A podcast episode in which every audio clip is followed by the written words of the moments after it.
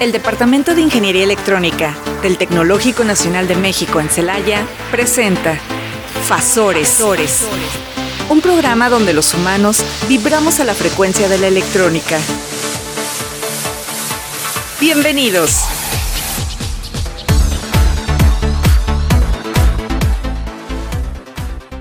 Muy buenas tardes, tengan todos ustedes. Estamos en una emisión más de su programa Fasores por el 89.9 de FM. Un gusto saludar a nuestros radioescuchas y por supuesto a mis compañeros de cabina. Fanny, ¿cómo estás? Hola Claudia, muy buenas tardes a todos nuestros radioescuchas también, muy buenas tardes y pues aquí ya completamente liberados de clases de clases y de alumnos, y de decir, ¿verdad? bueno, es que este, por ahí un maestro de, cuando estudié la maestría decía, ah, qué bonito se ve así, sin alumnos. Y yo le decía, ay, no, no hay ruido, no hay este eh, alegría, no hay saltos, no hay nada. Le digo, se ve muy triste esto. Estoy completamente de acuerdo contigo. ¿Qué opinas, Arturo? Buenos, buenas tardes. Buenas tardes, buenas tardes a todos. Eh, pues la verdad, yo no sé si a la edad, pero bendito silencio.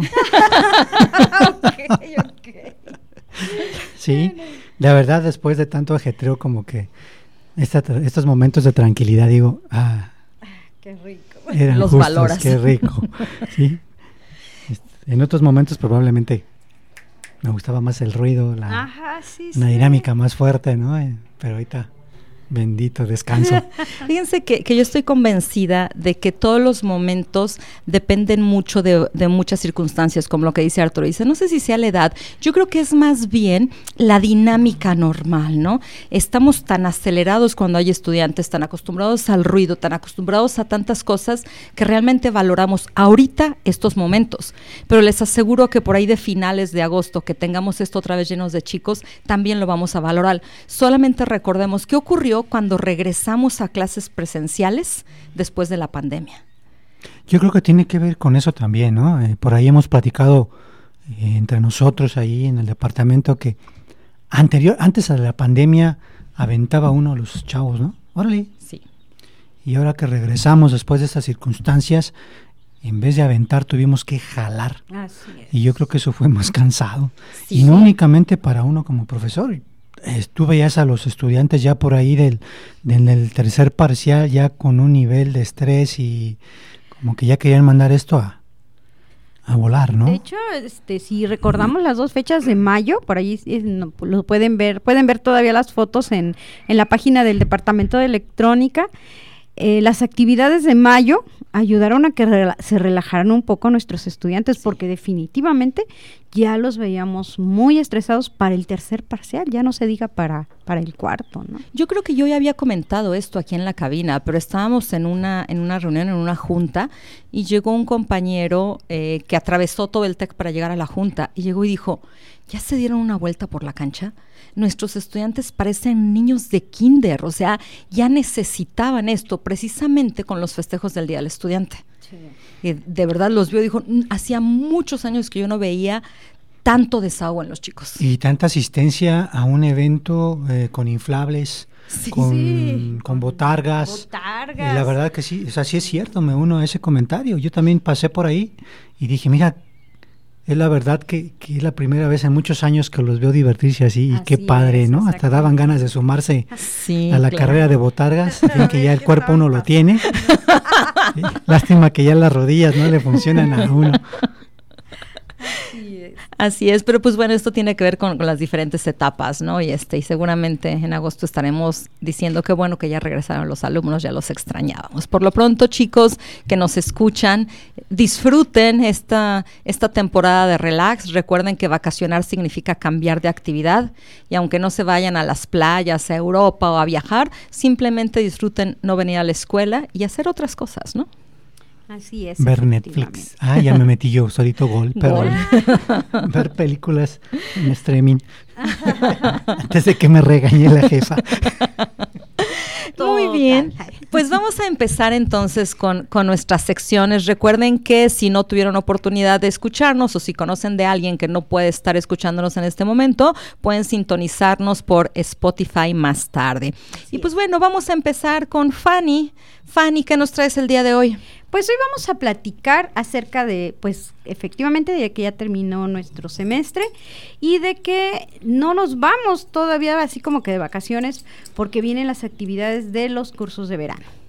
Y precisamente pues voy a comentar algo de interés para nuestros estudiantes. Los cursos de verano pues son básicamente dos, de una a dos materias que los estudiantes pueden tomar durante el mes, bueno, en este caso será la última semana de junio y todo el mes de julio. Esto con el objetivo de que regularicen por ahí si reprobaron alguna materia, que puedan o que puedan adelantar, ¿verdad? Hay algunos que son muy adelantados y quieren terminar antes. Y si no los quieren en sus casas, pues igual. Ah, igual y no se quieren ir a trabajar porque luego toman el pretexto, es que tengo que tomar materias en verano y ya no se van a trabajar los ingratos. O sea, todo sea por no andar este en el campo laboral, en la pica, no, en la pizca, ¿no? Oye, Fanny, eso en lugar de información me sonó a reclamo, ¿va dirigido para alguien en especial? No, ¿O es solamente comentario general? No sabemos. Por ahí conozco a dos amiguitos que, que sí les dije, pues va a trabajar, pues qué, verano verano. está bien. Pero es que, es que están como en la película de Cantinflas, esto, creo que era eh, cuando, cuando entra a trabajar en una tienda departamental ah, como elevadorista, no sé si, la, llegaste a ver donde va a buscar trabajo y se lo ofrecen de inmediato, y, pero espérenme, déjame asimilarlo, es que... pues tengo que arreglar mis cosas, mi vida. Y buscan trabajo esperando no encontrar. Así es, decir, como decimos, este, buscan empleo este pidiéndole a Dios no encontrarlo. no, encontrar. Así es. Y bueno, el día de hoy para nuestros estudiantes, para los que todavía no están informados, ya salió allí en la página en las páginas del tecnológico en Facebook precisamente las fechas. Allí el Consejo Estudiantil publicó algunas fechas importantes para el verano y precisamente se trata de la preinscripción que inicia hoy. Bueno, la preinscripción es hoy 14 de junio, mañana 15 de junio. ¿Cuál es el objetivo de la preinscripción? Pues realmente ver la demanda para los grupos que ya se autorizaron, para las materias, perdón, que ya se autorizaron a abrirse en verano. Y de esta manera se van a definir el número de grupos para estas materias. Eh, posteriormente, pues viene la, el pago, si se abrió la materia, viene el pago y, y posteriormente, pues ya este, la inscripción. Pero sí es importante que nuestros estudiantes estén al pendiente, aquellos que, van a querer verano. de hecho, ya lo conocen, ya conocen cuáles son las materias que se van a abrir o que están propuestas para abrirse en verano. Por ejemplo, en electrónica tenemos este algunas materias como electrónica de potencia, VHDL, eh, perdón, diseño digital con, VHDL. Tenemos circuitos eléctricos 2, instrumentación y me parece que también por ahí estuvieron solicitando control 2, pero no, sí, no recuerdo. Eh, obviamente también están las materias de ciencias básicas, como son las matemáticas, cálculo integral, cálculo diferencial, ecuaciones diferenciales, me parece también, para aquellos que pues no les fue muy bien en ecuaciones diferenciales este semestre, pues también se va a ofertar en verano. Entonces, que estén al pendiente de entrar a la... No vayan a estar esperando, ay, pues espero que se abra, porque si no están en la preinscripción, mm, van a tener que esperar a ver si se abrió el grupo y a ver si hay lugar, porque hay que recordar que el mínimo de estudiantes para abrir un grupo en verano son 15, pero hay un máximo aquí sí, ¿sí? Es máximo 30 estudiantes, entonces si no se anotan desde el principio se pueden quedar fuera del, del grupo. De la jugada. Así es. Entonces, pues, este, les recuerdo, 14 y 15 de junio, hoy y mañana, es la preinscripción y ya la siguiente semana ya se van a publicar los grupos definitivos que se van a abrir. Recuerden, si es un poco pesado, estamos hablando que son materias de dos horas y media a tres horas. De lunes a sábado. De lunes a sábado, efectivamente, y que se evalúan eh, cada semana. O sea, ahora sí no tenemos un mes para, para evaluar. Lo mismo va a suceder con las prácticas, nuestras materias pues llevan práctica de laboratorio, entonces sí van a tener que estar aquí al pie del cañón, como se dice, eh, trabajando. Materias. Y, aprovechando ese comentario, Fanny, hacerles conciencia a los chicos. Un curso de verano no es más ligero que un curso semestral, al contrario, por la rapidez con, las que se, con la que se deben ver los temas, implica mucho más compromiso, implica avanzar mucho más rápido. Como bien lo acabas de decir, en lugar de ver las, los temas en un mes, se ven en una semana. Entonces el tiempo de dedicación debe ser mucho mayor. Eh, no, no crean que por ser verano, ah, me tomo dos materias y me voy de paseo y hago mis fiestas y además trabajo. No, no, no. Una dedicación a, a una materia de verano debe ser completa por todo lo que implica. Además, se supone que si están tomando un curso en verano es porque de alguna manera necesitan avanzar o necesitan recuperar el avance en la retícula. Entonces debe ser una decisión muy seria, no únicamente por, por el costo que implica, ¿no? Así es, eh, porque deben de estar conscientes nuestros estudiantes de que el curso de verano, sí, es precisamente como lo mencionas, no es nomás para pasar o para saltarme un maestro. Recuerden finalmente que todas las materias están seriadas. Para poder llevar una materia de un semestre posterior, van a requerir conocimientos de las materias que, que, le preceden a esta. Entonces, si ustedes piensan que por ser verano ya lo pueden llevar con un barco y ya lo pasé, recuerden que el Titanic era el mejor transatlántico de su, de su momento y se hundió a medio Atlántico. Entonces, eso puede pasar porque muchas veces decimos, no, pues me voy con un maestro que es así medio barco y resulta que en la siguiente materia me va muy mal porque los conocimientos que debían de, llevar, los conocimientos previos, no están afianzados. ¿sí? Entonces, el verano es una oportunidad para recuperarse, pero bien, o sea, con dedicación y con todas las tareas y con todos los laboratorios que implica esta la materia en cuestión que vayan a tomar ser conscientes de que lo que necesitamos no es una calificación, sino conocimientos, ¿no? Y los conocimientos no se transmiten por osmosis, ni por telepatía, ni nada por el estilo. Cada quien es responsable de su propio conocimiento, ¿no? Ah, efectivamente. Y bueno, aquí también quiero aclarar algunos puntos de nuestros a nuestros estudiantes, porque me decían, bueno, ¿por qué no pueden abrir todas las materias? Y bueno, hay algunas limitantes respecto a abrir grupos de verano y la principal limitante es que podamos ofertar la materia en el semestre agosto-diciembre. Y me van a decir, ay, ¿eso qué?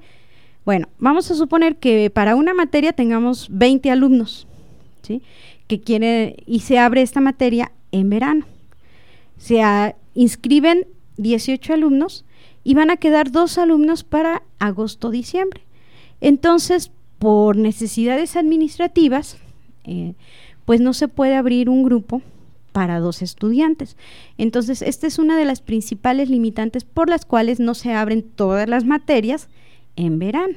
¿sí? Entonces, por esa razón, no tenemos un abanico muy, muy grande de esto. Eh, también eh, tenemos el otro detalle que si se abre una materia en verano, la que le sigue se van a abrir hasta tres o cuatro grupos en, en, agosto y también tenemos problemas para, para cubrir luego estos, estos grupos con profesores. Pero bueno, de todos modos, eh, tenemos allí varios grupos y pues jóvenes, los esperamos para que se inscriban, entren allí a la página del tecnológico, el sistema integral, y eh, pues allí hagan su, su preinscripción correspondiente y también tengan en cuenta el costo, porque... Así es. Bueno, más bien deben de considerar a los papás que la mayoría... Ah, claro, no todos, pero en la mayoría de las ocasiones el papá es el que paga. Si son ustedes los que pagan con su trabajo, pues ustedes saben cuánto cuesta ganar ese dinerito, ¿no? Así es, exactamente. Entonces, pues sean considerados con sus papás. Yo siempre se los digo a mis estudiantes, a mis tutorados, pues sean conscientes con sus papás. Oiga, tampoco este el dinero, se, ojalá se dieran los árboles y pues bueno, pero, pero no sucede así. Entonces, si van a tomar un curso de verano, sean conscientes de todo esto, ¿verdad? Así es, y tomen la decisión más adecuada. A veces dicen, es que quiero adelantar, porque no, no quiero, no quiero atrasarme más, y cuando se dan cuenta, pues no les sirvió de nada, ¿no? Exactamente. ¿Por qué? Pues por lo que comentas, los prerequisitos, los correquisitos, los horarios y demás. Y demás. Y bueno, ya nada más, este, la siguiente semana se publica cuáles son los grupos definitivos a abrirse, se vienen las inscripciones, el pago y la inscripción, y comienza el 20, ah, perdón, una disculpa, se me movió el calendario. Empieza el curso de verano el 26 de junio, lunes 26 de junio, y termina el 29 de julio. Bueno, el 29 de julio, eh, para aquellos que están presentando segunda, oportunidad. ¿verdad? Pero pues termina en esa semana de julio. Y regresamos a trabajar, bueno, a clase por ahí del 21 o del 28 de agosto, al semestre agosto-diciembre. Entonces también para que vayan haciendo esos cálculos, ¿no? Luego no vayan a andar este, todos cansados en noviembre porque han estudiado todo el año. ¿Verdad? Pues muchas gracias, Fanny. No sé si tenías alguna otra información. nada más esa era la información principal para los jóvenes eh, de acerca de los cursos de verano. Ah, y también nada más para eh, complementar, el 3 de julio salen los resultados de los de nuevo ingreso. Así es, en los periódicos. Al, pendiente en los periódicos de circulación. ¿El 3 de? El 3 de julio. julio. Domingo 3 de julio en los principales periódicos de la, de región. la región. Y el 4 en la página, en la del, página del TEC. Entonces, para que estén al pendiente. Así es, pues muchas gracias Fanny, como siempre información muy interesante para nuestros estudiantes que probablemente muchos la conozcan, pero sé que a muchísimos otros les les sirve bastante. Así es. Muchas gracias. Pues bueno, chicos, ¿qué hay de nuevo? ¿Qué hay de nuevo? ¿Qué hay de nuevo? Yo sé que ya habíamos este, tocado este tema, pero voy a empezar antes de decirles de qué se trata con una pequeña introducción. Hemos hablado muchas veces de satélites aeroespaciales, hemos hablado muchas veces de situación en el espacio y es conocido por creo la mayoría de la gente, porque esto sí se publicita mucho, que lo crítico que es un lanzamiento espacial. Este, hemos visto montones de accidentes que ha habido. antes inclusive se hacía un evento internacional ante un lanzamiento. Ahora ya no es tan a ese nivel, pero sigue causando una gran expectación mandar un satélite, mandar una, una nave, ¿no? Pero ¿qué pasa si en esa nave además va un satélite? Porque se quiere poner en órbita un satélite. Ustedes saben ¿Qué es lo más crítico del lanzamiento de un satélite? ¿Cuál es la parte más pesada del satélite? Caray, ¿qué será? ¿Del lanzamiento en sí? No, del satélite. ¿El ah. satélite cuál es la parte más pesada que tiene? No, pues ni idea. Ni idea. Es la antena. Ah, caray. ¿La antena? ¿La antena? Curiosamente, aún en la actualidad, las antenas de los satélites son tipo plato. ¿Recuerdan cuando hablábamos de las famosas parabólicas? Todavía en la actualidad los satélites utilizan ese tipo de antena, lo que hace que sea muy eh, crucial el lanzamiento de un satélite por el tamaño y el peso de esa antena. Y entonces, o sea que es una antena considerable tamaño. De considerable tamaño, exactamente. Es lo más grande y lo más pesado. Porque esa antena que nosotros conocíamos de parabólica, que ahora le llaman antena tipo plato. Ese es el nombre oficial, antena tipo plato. Entonces, un grupo de investigadores de Cambridge, de la empresa Mitsubishi Electrical, eh, surgió con la idea de qué pasa si en lugar de lanzar la antena, la imprimimos ahí arriba. En 3D. En, 3D entonces, esto es lo que hay de nuevo en impresoras 3D.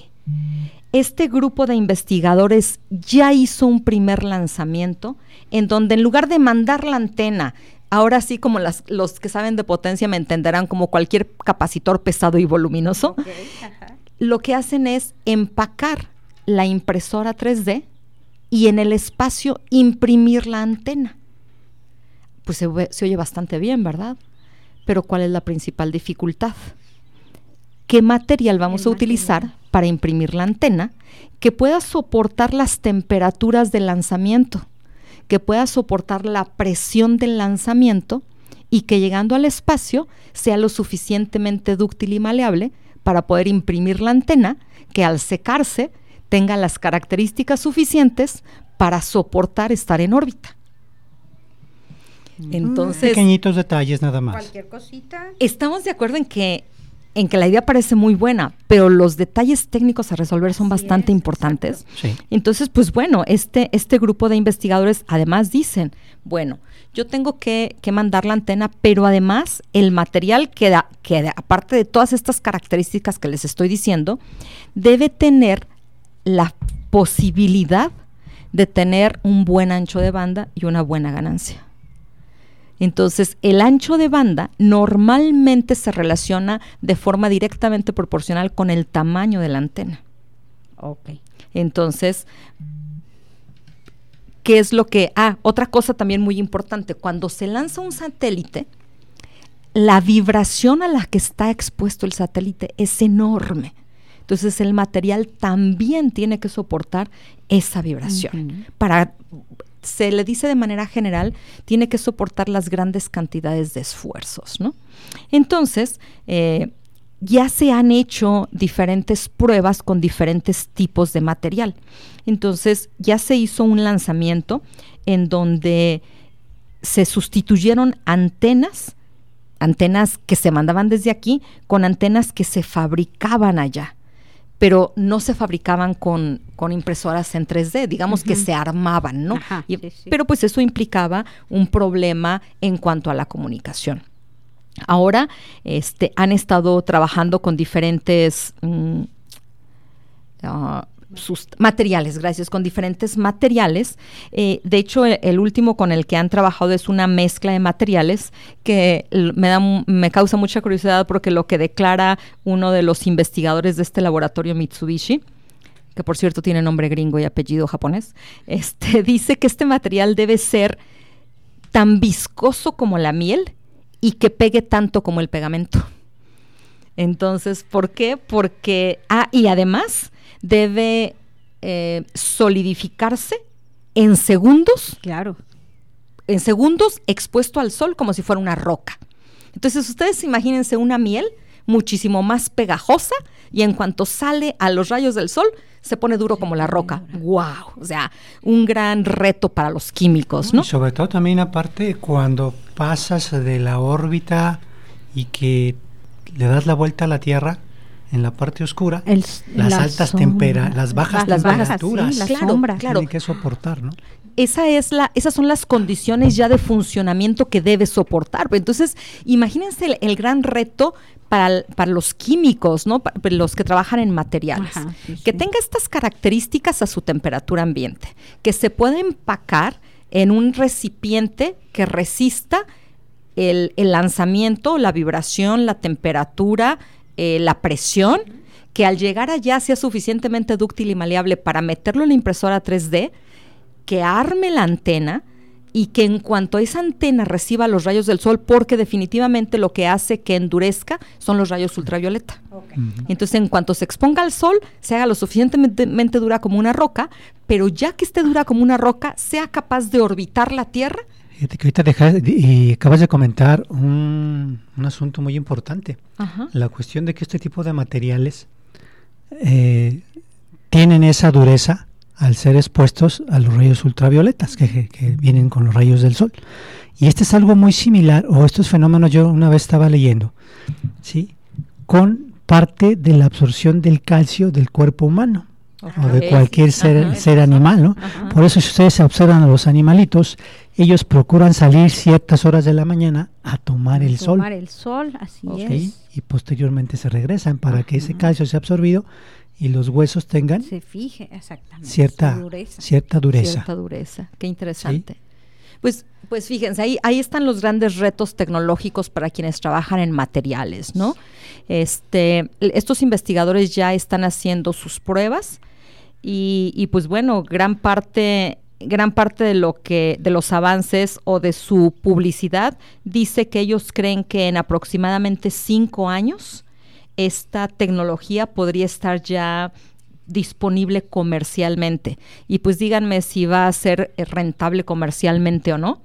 Dicen que en la actualidad un, un lanzamiento cuesta alrededor de, de 73 millones de dólares para, para llevar hacia allá arriba 15 toneladas métricas. Y eso solo para la órbita baja de la Tierra. Entonces, si ellos pueden hacer que la impresora 3D haga las antenas allá arriba, en cada lanzamiento se ahorrarían aproximadamente 3 millones y medio de dólares. Entonces, pues creo que pues comercialmente sí les va a redituar. Y aparte, imagínate tener un material que sea tan fuerte pero que sea tan ligero a la vez lo que va a representar para la industria de la construcción posteriormente. Fíjate que esto es algo bien interesante. ¿eh? Algo, algo importante también esto que que debemos de considerarlo también aquí en la Tierra. O sea, siempre estamos pensando en el espacio, pero son cosas que aquí en la Tierra van a impactar mucho. Es que la mayoría de los, de los grandes avances en la ciencia y tecnología se dan en cuestiones aeroespaciales, Así es. en cuestión de la industria militar, y posteriormente se aplican a cuestiones civiles. Así es, sí. definitivamente. Sí, sí, sí, pues bueno, este, estas antenas, ¿cómo, cómo se construirían? O sea, estamos hablando del material, del lanzamiento, etcétera, pero ¿cómo se construirían? Finalmente necesitan dos materiales. Primero, esta resina con todas estas características especiales, que lo que harían sería eh, hacer tiras concéntricas. Entonces la impresora, imagínense la movilidad que debe tener la impresora para hacer tiras concéntricas de esta resina una vez que se completó el diámetro que se requiere de la resina y que se endureció, se le tiene que poner una aplicación de metal conductor arriba de todo esto. Eh, esto hace que, obviamente, este metal conductor primero se calienta para que el aluminio se adhiera por completo al, al plato, digamos, y este y entonces luego se le pone, e, es como si se le, como una bolsita de papas fritas, ¿no? Ya ven que por dentro tiene su capa metálica y por fuera tiene una capa que ya no es reflejante, ¿no?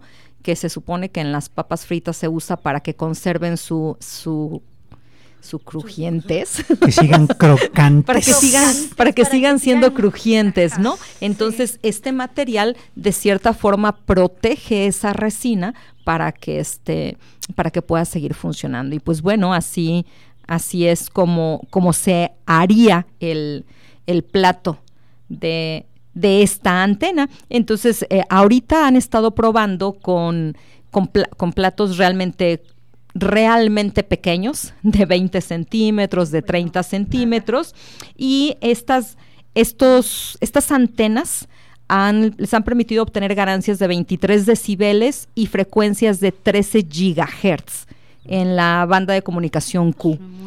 Eh, está bastante bien, entonces pues bueno, por eso ellos dicen que en cinco años es cuando van a llegar a tener la tecnología al alcance de esto. ¿Cuál es la dimensión de una antena satelital?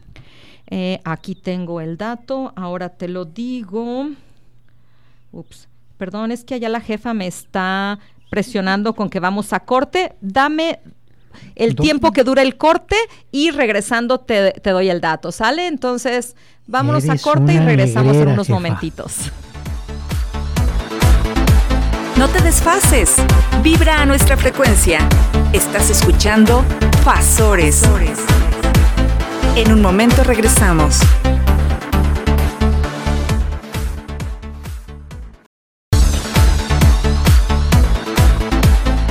Sincronízate y vibra a nuestra frecuencia.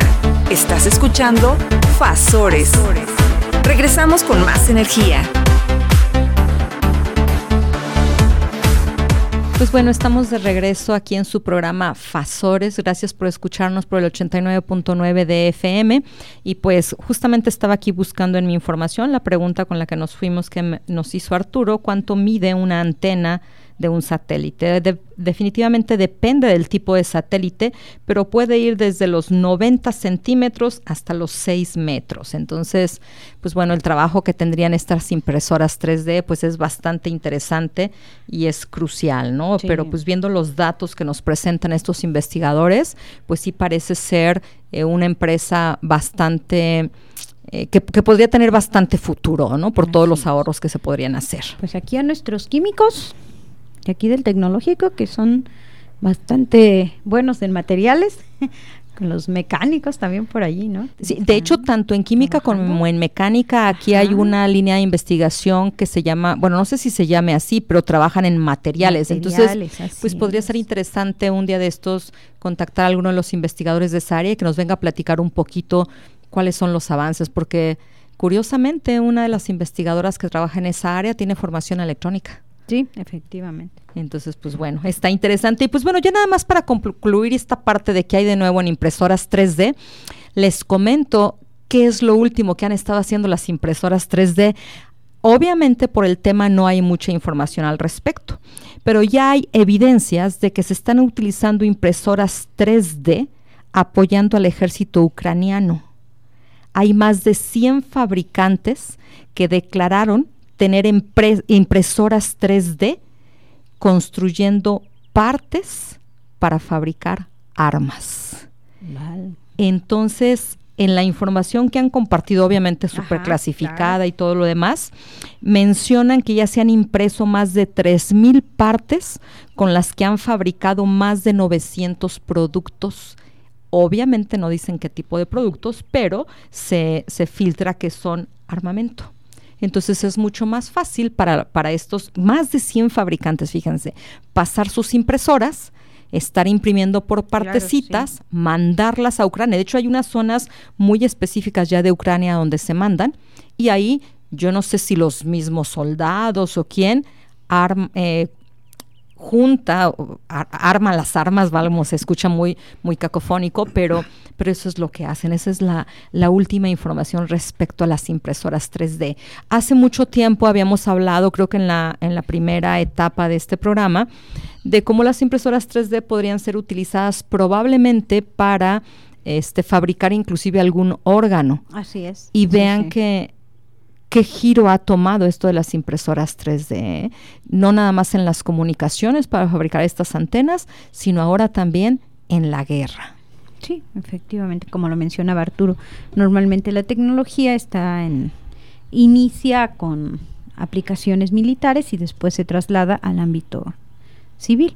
Sí, claro, y, pues bueno, ya, ya que, qué decir de lo que habíamos comentado también, que de pronto ya hay eh, no, no son propiamente yesos, sino son estructuras que se pueden imprimir alrededor de un miembro lastimado para poder inmovilizarlo y que sea más fácil la recuperación. Entonces, pues bueno, este, esto de las impresoras 3D definitivamente sí está cumpliendo todas las expectativas que se tenía en cuanto al alcance de impresión. Obviamente, la base de todo esto es el material que se utilice para imprimir, que debe ser lo suficientemente dúctil y maleable para poder entrar a la impresora e inyectarlo y que después se solidifique lo suficientemente rápido y con las características de dureza que se requieran para la aplicación.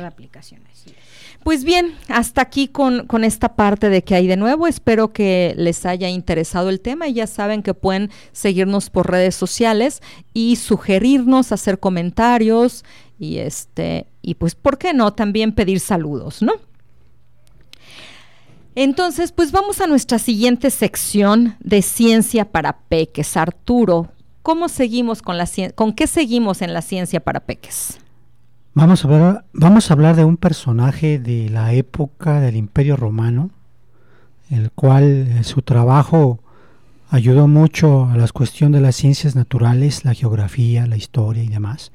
Sí, pero antes, si me permiten, quiero mandar unos saluditos a la gente que ya se está contactando con nosotros. Por ahí un saludo a Mane Ruiz Esquivel, ¿sí? Él es egresado aquí del Tecno de Bioquímica.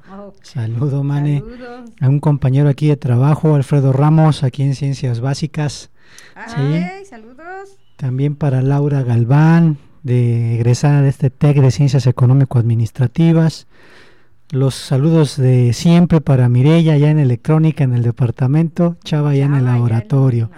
Sí, y bueno, retomando el tema, este personaje del cual les vamos a hablar a, nuestros radioescuchas le conocen como Plinio el Viejo.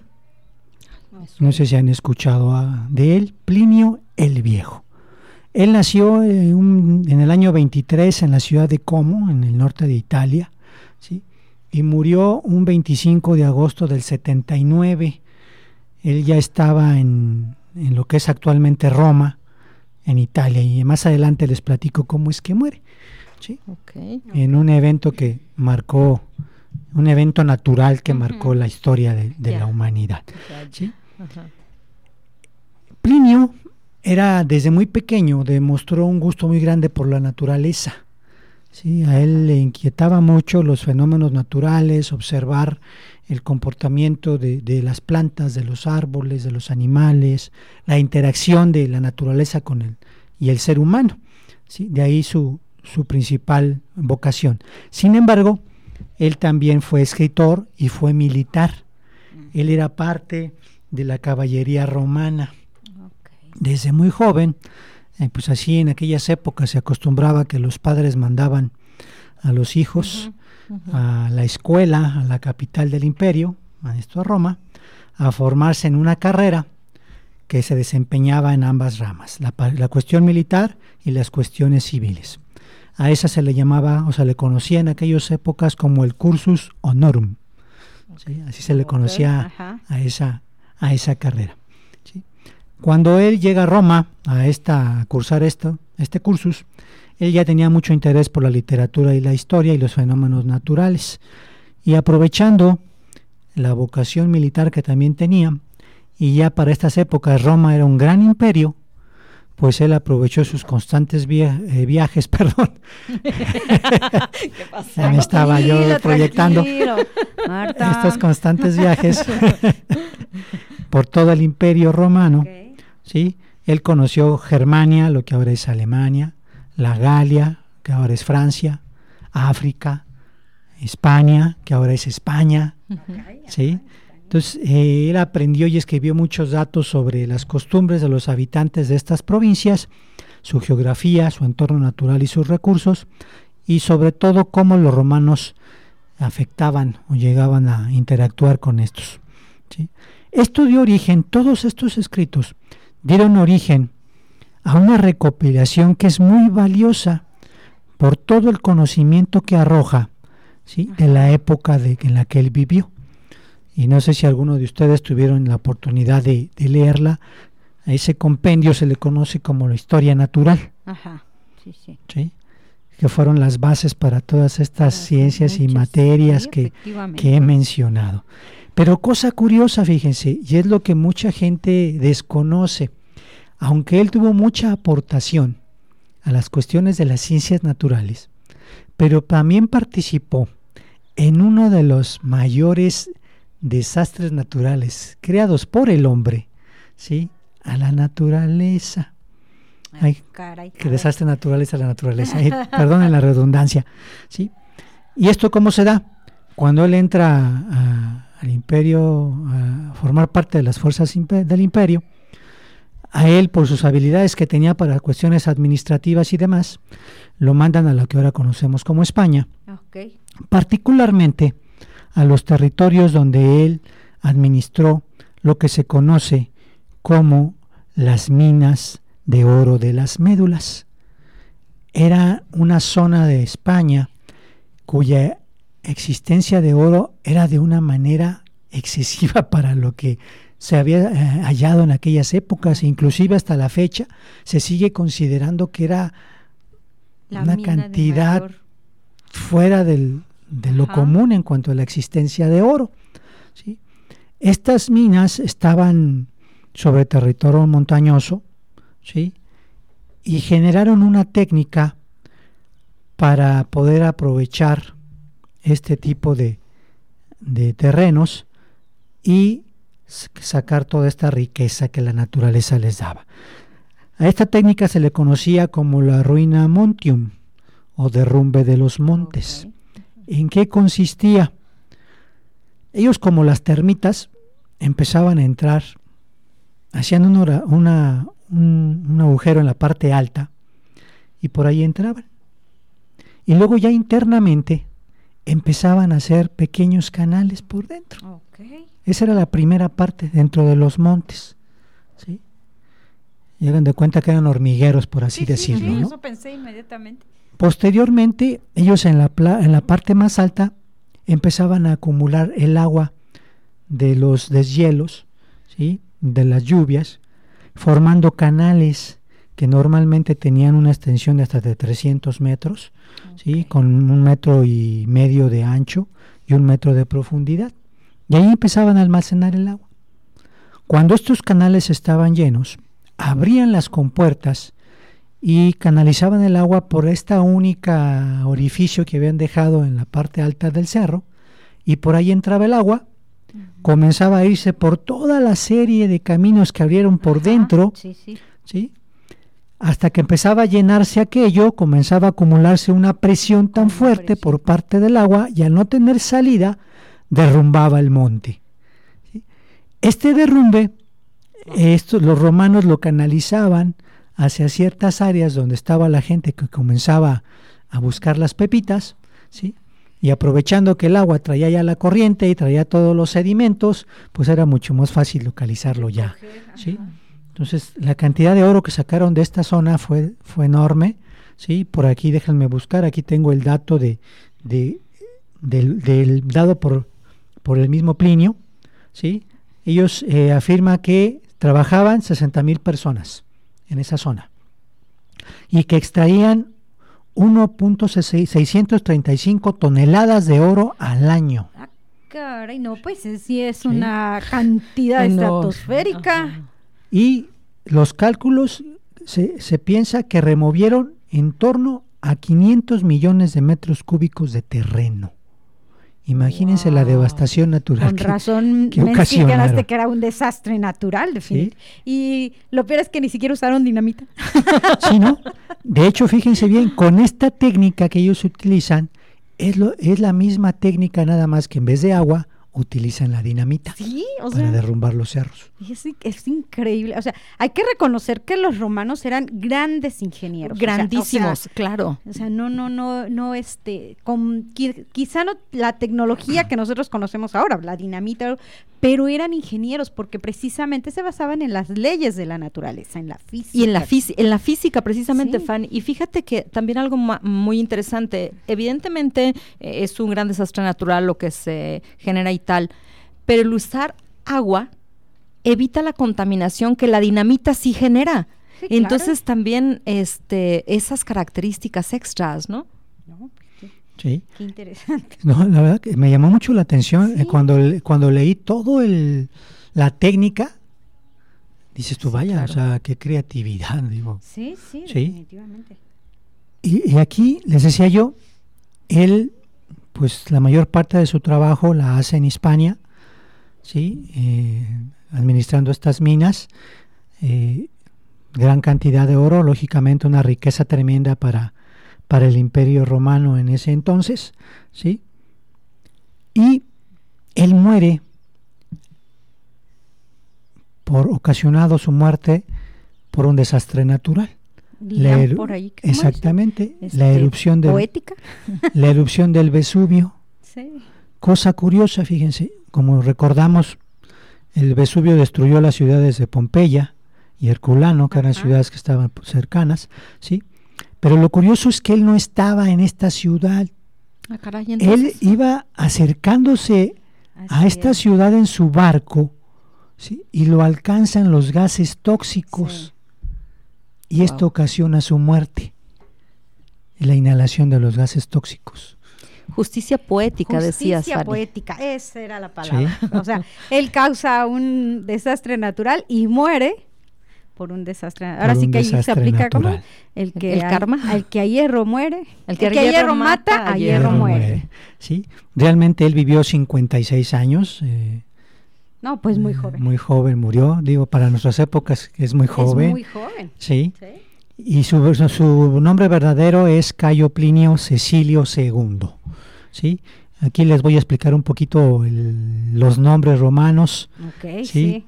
Cayo Plinio Cecilio II, vamos a ver cómo se componían los nombres romanos sí, para sí. que entendamos. Los nombres romanos se componían de tres palabras. La primera palabra se le conocía como praenomen, o nombre propio, okay. o nombre de pila. Entonces quiere decir que su nombre era Cayo. Cayo. ¿sí? El segundo era el nomen, el nombre de la familia, lo que vendría siendo del apellido o apellidos. ¿sí? que en este caso Plinio como se le conocía normalmente Plinio el Viejo, pues era más bien su apellido. apellido ¿sí? okay. Y el cognomen era el apodo okay. que se le agregaba a todos los nombres, ¿sí? Y este apodo normalmente hacía referencia a los rasgos físicos o del carácter. Y no tenía nada que ver con el bullying actual, como ¿verdad? en cualquier no, época, que ver. iba a decir, efectivamente, como en cualquier época, siempre sí. hay una característica. Y si ustedes se fijan, era Cayo Plinio Cecilio. Ah, caray, sí, pues ¿Sí? o sea, pero... Cecilio vendría siendo el apodo, Ajá. ¿sí? Cecilio, en, o, o, en latín que se llama es Caseilius, significa ciego. Ah, caray. Tenía problemas de visión. ¿Sí? O algún familiar tenía problemas de visión. Entonces, esto conformaba el nombre de un romano. ¿Sí? Mm. Ejemplo, voy a dar rápidamente otro ejemplo, Marco Tulio Cicerón. Eh, conocemos, ¿no? Sí, sí. Bueno, Marco, o Marcus en latín, es el nombre de, pila. Tulio, Tullius, es el apellido o el nombre de la familia. Y Cicerón o Cicero vendría siendo el apodo.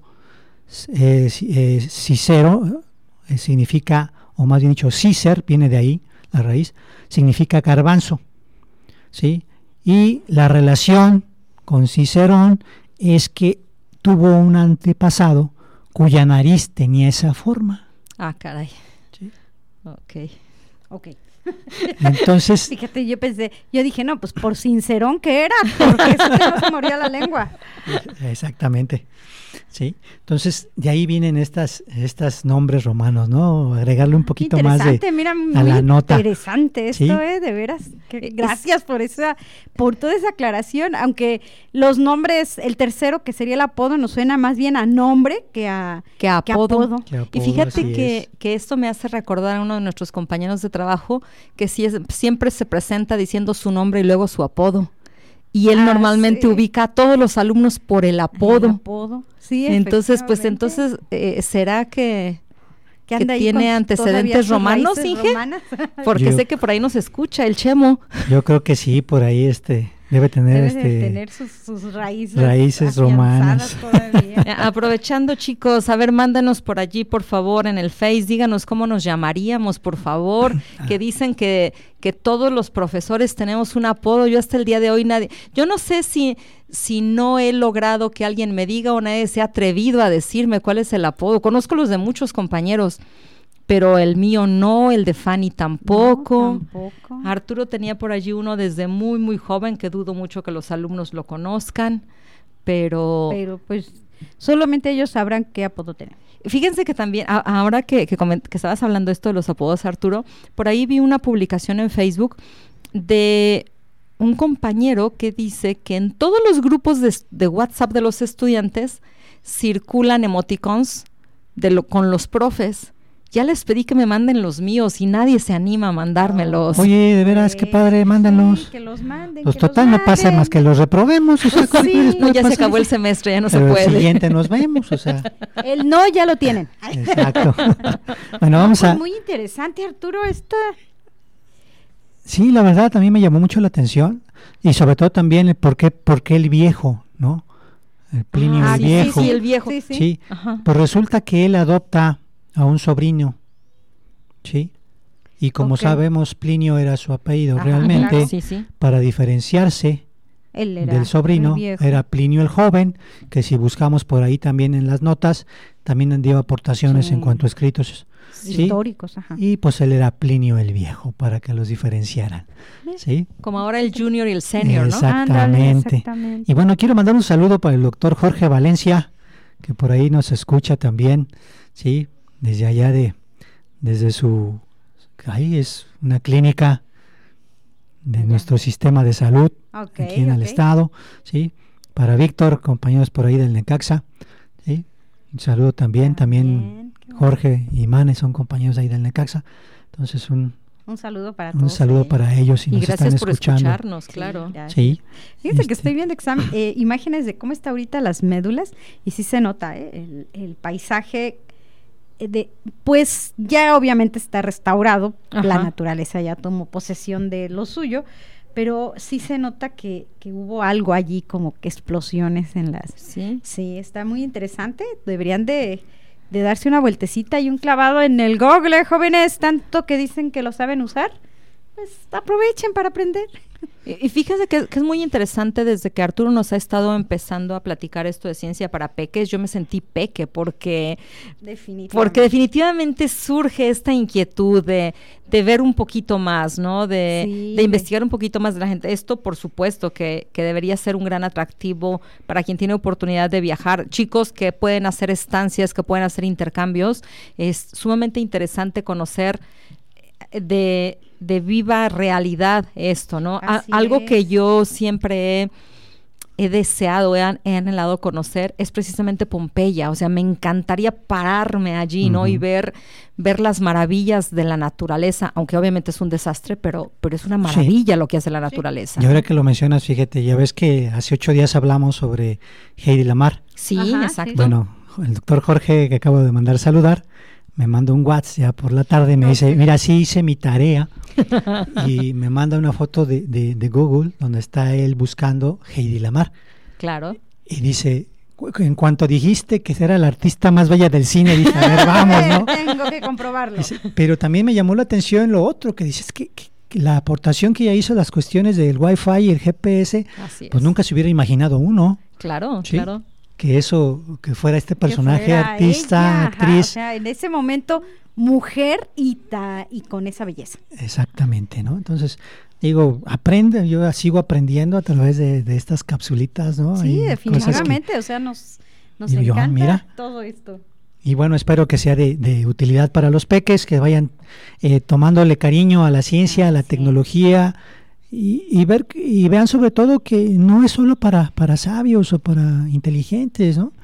Con, con, tenerle el gusto a buscarle, a, investigar, a, adquirir conocimientos, empezamos a tener el gusto por hacer la ciencia. Así es, Sí, Arturo, y recordemos lo que han platicado los investigadores que han venido aquí con nosotros. Ellos no, buscan al alumno más brillante, ellos buscan al alumno más comprometido. Así es. Entonces también recordemos un, un este una frase de uno de mis psicólogos favoritos. Yo sé que la psicología es para muchas personas eh, difícil, pero un gran doctor en psicología desde mi punto de vista, Yokoi Kenji, una de sus máximas eh, de vida es estas enseñanzas que de parte de su padre japonés tiene y esta frase que realmente es, es, es, una, es una lección de vida japonesa. La disciplina tarde o temprano vencerá a la inteligencia. Entonces no es, e, es y, y, de verdad yo sigo mucho a este señor, me encanta lo que dice, me encanta lo que hace y, lo dice mucho. Realmente esto es una máxima de vida en Japón. Este otro señor, eh, el creador de esta famosa empresa de Yakult, también ya lo ha publicado mucho en, su, en su información. Kasuga. Kasuga, exacto. Él también ha, ha, compartido de estas máximas de vida japonesa y bueno, de mis favoritas es esa, ¿no? La disciplina tarde o temprano vencerá la inteligencia. Entonces lo único que tenemos que ser y en todos, y en todas las áreas. ¿eh? Exactamente, para triunfar en cualquier área es ser disciplinados. Con eso basta. La disciplina te permite llegar hasta donde tú quieras. Sí, es efectivamente. Ok, compañeros, es súper interesante seguir platicando con ustedes, pero como siempre se nos va el tiempo rapidísimo. Somos disciplinados. sí, claro, si no, de, aquí enfrente empiezan a echar ojitos feos, a hacer señas que no son feas, pero se sienten feo. Muy bien, un gusto como siempre compartir micrófonos con ustedes. Estamos llegando al final de nuestro programa. ¿Cómo nos despedimos, Fanny? Pues muchas gracias a todos nuestros radioescuchas y los esperamos el próximo martes con nuevos este, temas. Arturo. Un saludito antes de irnos para Carlos Hurtado, egresado de electrónica. Charlie, un, saludo. También para Nayeli Martínez, este, hermana de Yareli Martínez, ah, egresada nuestra. Sí, un saludo para todos ellos y muchas gracias por escucharnos y nos estamos viendo la próxima semana. Ojalá que ustedes se nos vean en su mente cada, cada semana. Les agradecemos mucho su presencia y recuerden recomendarlos 89.9 de FM todos los martes a las 12 y posteriormente por Spotify Radio Tecnológico de Celaya, su programa Fasores. Hasta la próxima. Se amortigua la señal te esperamos la próxima semana en una emisión más de Pasores. Vibra a nuestra frecuencia. Una producción orgullosamente lince del Tecnológico Nacional de México en Celaya.